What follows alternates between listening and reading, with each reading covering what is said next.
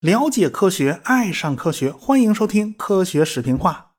我们花了十几期节目的时间呢，大致梳理了一下尼罗河源头的发现史啊，这个顺带讲了一下欧洲的探险家是如何在非洲腹地探险的啊，顺带就讲了刚果河呀、赞比西河之类的。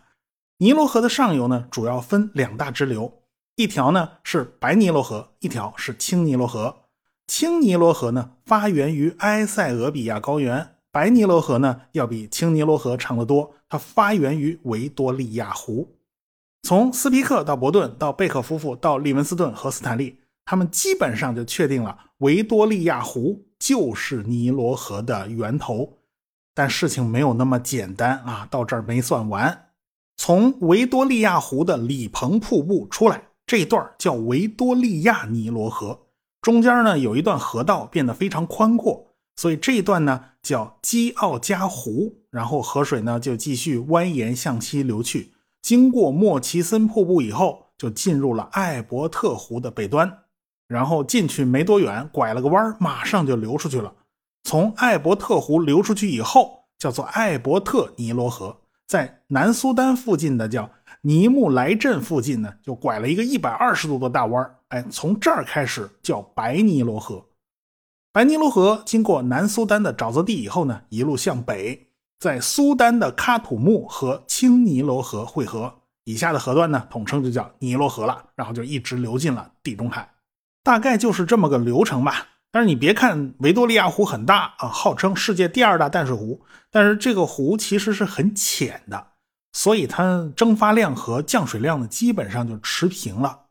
如果靠这个湖给尼罗河供水啊，它明显处于这个供不应求的状态，它处于亏供状态，所以呢，单纯靠这个湖本身给尼罗河供水是供不起的，没多长时间就流干了。所以维多利亚湖能维持到现在的规模，很明显它是要靠外部水源的。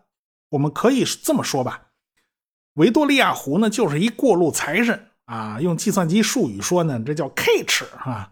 是别的河流给维多利亚湖供水，然后维多利亚湖再给尼罗河供水，所以呢，我们就有理由继续向上追溯，把注入维多利亚湖最大的一条河流当做是尼罗河的正源，而这条河就是卡盖拉河。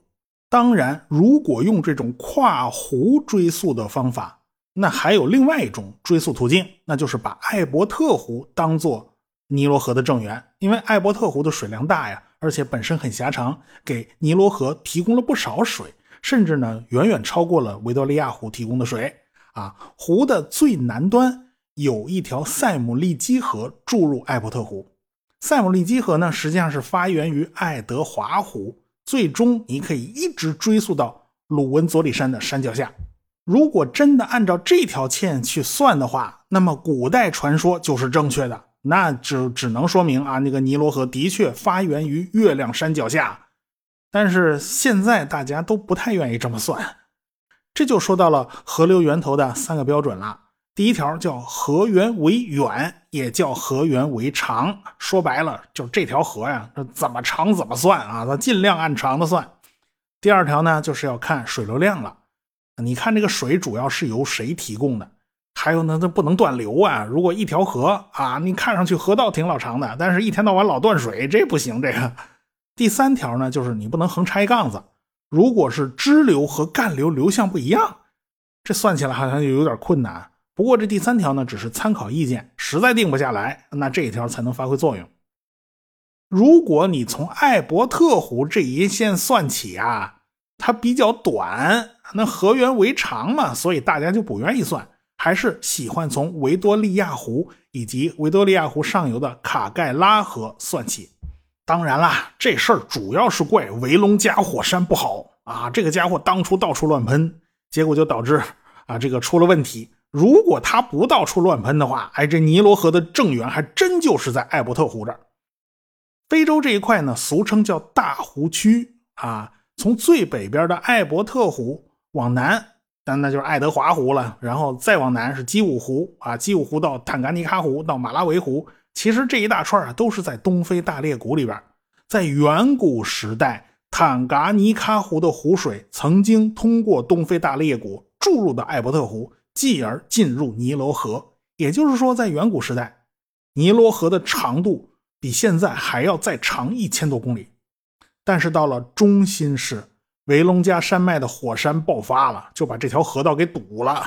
从此，坦噶尼卡湖就跟尼罗河嗯没了半毛钱关系。所以，从艾伯特湖这条线算的长度就不赚便宜了。所以，艾伯特湖就输了嘛。一般来讲呢，还是把卡盖拉河当做是尼罗河最远的源头。卡盖拉河的水流量啊还是非常丰沛的，所以你要说它是尼罗河的源头啊，也算是实至名归。现在大家公认尼罗河的长度是六千六百五十公里，堪称世界第一长河，那就是从卡盖拉河的上游算起的。但是要命的是，这个卡盖拉河上游啊也分两大岔一条叫尼亚巴隆戈河，一条呢叫卢武武河。这尼亚巴隆戈河起源于卢旺达。卢武河起源于布隆迪，所以这俩国家就吵起来没完了。这到底谁家的才是尼罗河正源呢？这个卢武河的发源地呢，比较靠近坦噶尼喀湖的北端啊，真的就没多远。尼亚巴隆戈河的发源地啊，靠近基武湖啊，其实距离也并不算太远。所以这两条河的长度呢，是在伯仲之间。过去认为啊，卢武河稍微长一点后来呢，我国的遥感测绘专家刘少创啊，现在通过对卫星地图的研究发现，可能还是尼亚巴隆哥河更长一点从这儿算起呢，呃，尼罗河的总长度就达到了七千零四十六公里了。但是这些数据呢，还没有得到全世界的公认。目前大家还是认为啊，尼罗河的总长度应该是六千六百五十公里。当然，我们在这儿还得补充一个数学知识啊。当年，犹太数学家曼德伯罗在美国的科学杂志上发表了一篇文章，标题就是“英国海岸线的长度”。啊，你拿了一张缩略图去量一量英国的海岸线，似乎你觉得还挺容易的。可是放大一看啊，你就会发现啊，英国海岸线是弯弯曲曲的，你刚才量的根本就不准啊，那你只能再重新再精细的量一遍。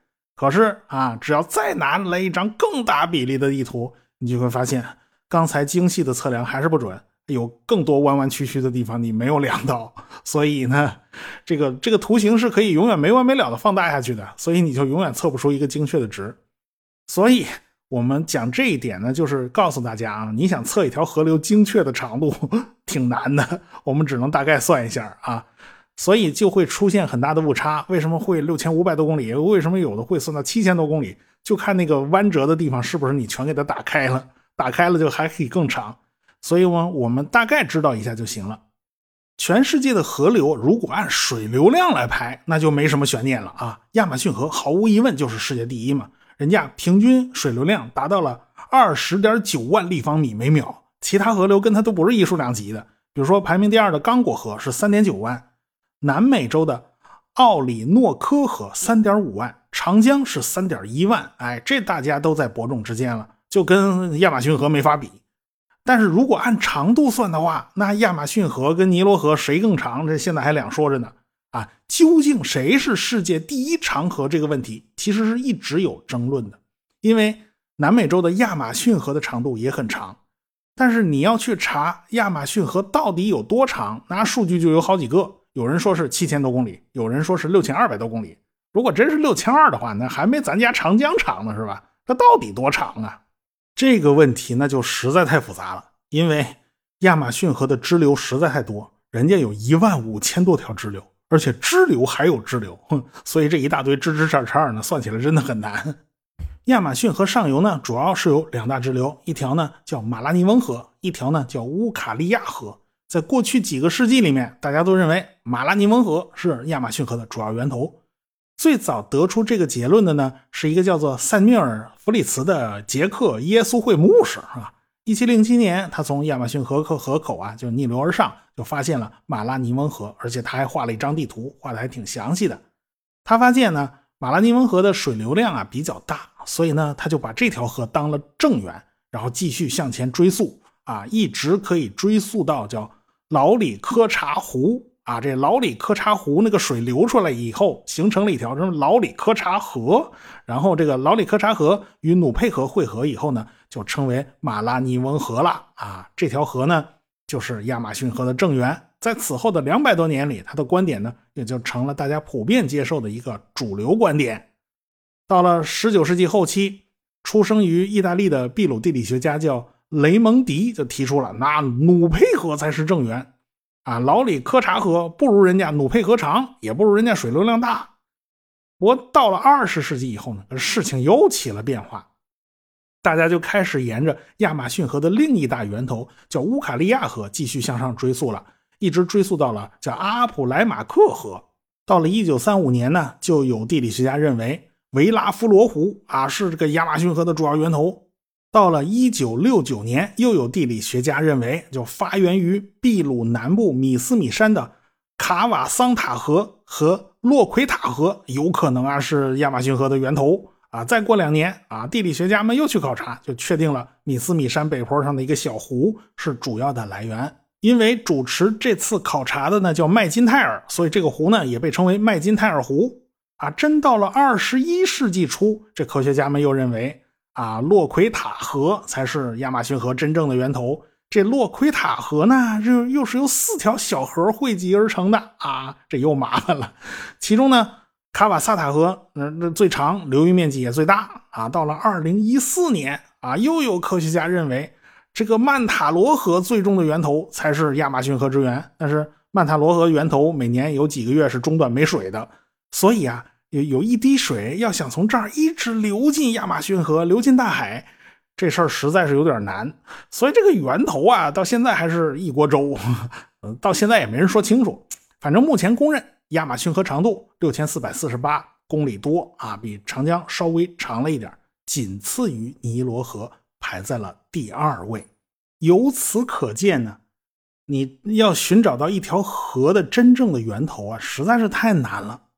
你像我们古人一直认为啊，岷江才是长江的上游，所以呃，《尚书禹贡》里面就说着叫岷山导江啊，这个大禹疏通长江的河道就一直疏通到了岷山这个地方啊。如果长江不是在岷山发源的，为什么大禹就一边一直往这边捅咕是吧？你捅了半天捅错河道了，那怎么行？大禹肯定不会捅错嘛啊，所以岷山肯定就是长江的源头嘛。所以在《山海经》的中山经里面也明确记载了啊，岷山江水出焉，东北流注于海啊。说实话，那古人不怎么看得上金沙江，所以《汉书地理志》上写了金沙江在宜宾注入长江。呃，金沙江和岷江的确是在宜宾汇合的，这没错。但是谁是正源，您就没点疑问呐？这个班固是信誓旦旦就把岷江当了正源了。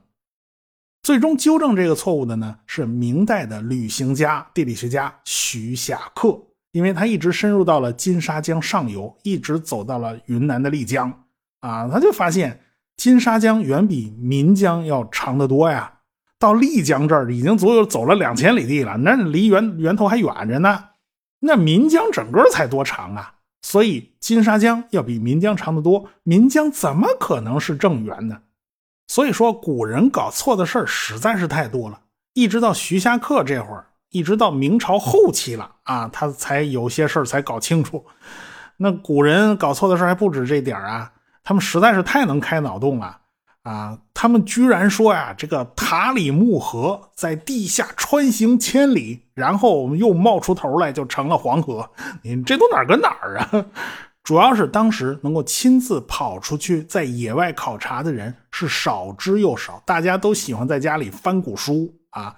当然，你这个经济也是一个问题嘛，毕竟你个人掏钱去组织这种旅行不太现实啊。是这事儿还得是政府去干，真正由政府组织展开测绘，实际上是从清朝开始的。那康熙后期他就要开始编制比较精确的叫《黄禹泉览图》。所以当时清朝政府就派了考察队去探索金沙江上游。那康熙皇帝派的大臣在1720年就到达了靠近长江源头的地方。到了以后，他们一看就彻底傻了眼了，因为他们看到的就是发辫一样纠缠在一起的河流，他们实在是搞不清楚哪一条才是正源。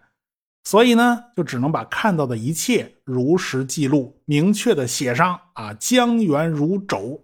后来嘛，就是外国的势力开始不断的渗透进入西藏啊、青海啊这些地方，有好几支外国探险队就来到了通天河附近。说实话，当时呢，咱们国家比人家非洲啊好点有限啊，也是一帮外国人都跑到咱这儿来探险，但是这帮外国人呢，也没能真正的找到长江的源头。所以这种事儿最终还是由我们中国人自己来完成的。我们在地理课上也都学过呀，长江的上游呢是金沙江，金沙江你再往上呢就是通天河了，通天河再往上呢就是沱沱河啊，沱沱河是长江正源。这个结论其实是上个世纪七十年代国家组织了一系列测绘工作啊，派了空军去飞机拍照片啊，最后是得出来的结果是在一九七八年公布出来的。课本上讲的当然是比较粗糙的一种说法了。时间过去那么久了，到现在为止呢，对长江的正源到底是在哪儿，还是有一些不同的声音的。实际上呢，长江的源头呢有三条河，北源呢叫楚马尔河，西源叫沱沱河，南源叫当曲。现在我们一般认为啊，沱沱河是正源，但是也有不少人认为当曲的长度比沱沱河要长了那么一点点，而且水流量还要大了不少。所以应该把当曲算作是长江的正源，但是现在一般呢还是把沱沱河算作正源。那毕竟那那大牌子立着呢，是吧？因为沱沱河的源头呢是江谷敌如冰川，而当曲的源头呢是一片沼泽地。这冰川明显就比搞沼泽地要高大上多了，是吧？那冰川多漂亮啊！呃，当曲的另外一个不利因素呢就是它的流向，这条河呀。是从东南往西北流的，它方向不对呀。这长江整体上呢是从东往西流的，这当曲流向明显反着。你把这儿算正源的话，也就是说，在长江发源的地方，它拐了一个一百八十度的大弯才往东去了。你这多别扭啊！所以这个时候我们就不能不考虑判断河流正源的第三个因素，也就是河流的流向问题。啊，相比来讲呢，这沱沱河的源头距离大海的直线距离啊更远一点啊，就比这个当曲要好一点了。那不管怎么说吧，这种事儿最后是长江水利委员会最后一锤定音啊，他们说了算。不过呢，你要真要严谨的话呢，你可以说长江的源头呢是三个，是楚马尔河、沱沱河、当曲，其实都是长江的源头。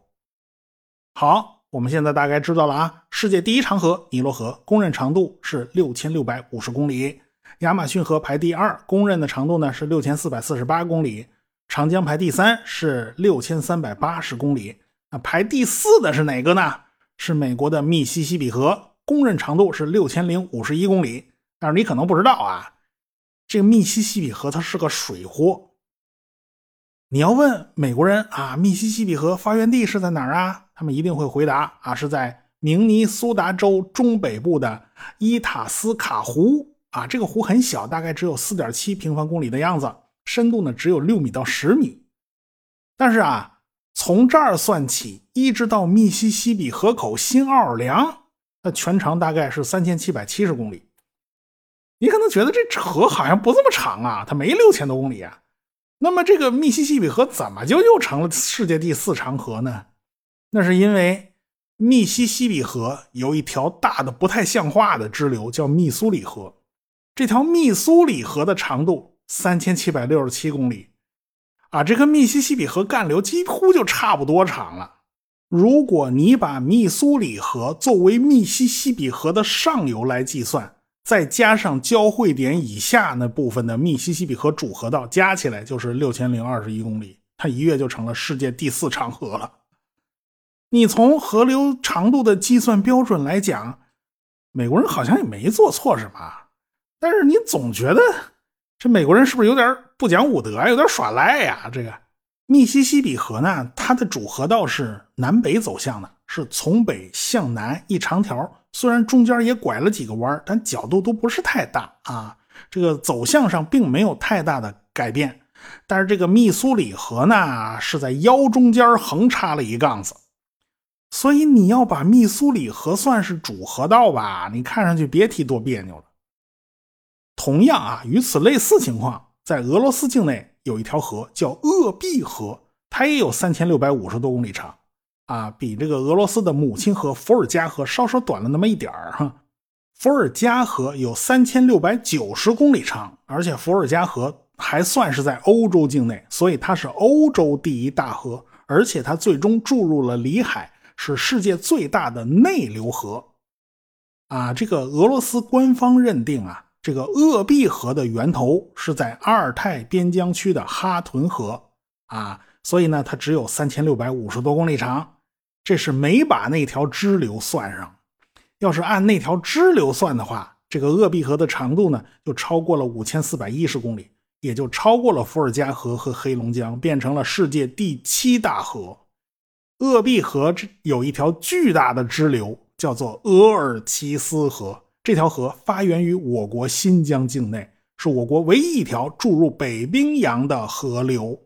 这个额尔齐斯河的长度比鄂毕河本身它还要长一点这个支流跟干流好像有点不对称呢，这我们就发现啊，这个俄罗斯人和美国人的态度就完全不一样了啊！美国人为了凑出六千多公里的长度，也非要把密苏里河这条支流给算上。可是俄罗斯人呢，他算鄂毕河的长度的时候，他就死活不肯算上这个额尔齐斯河这条支流。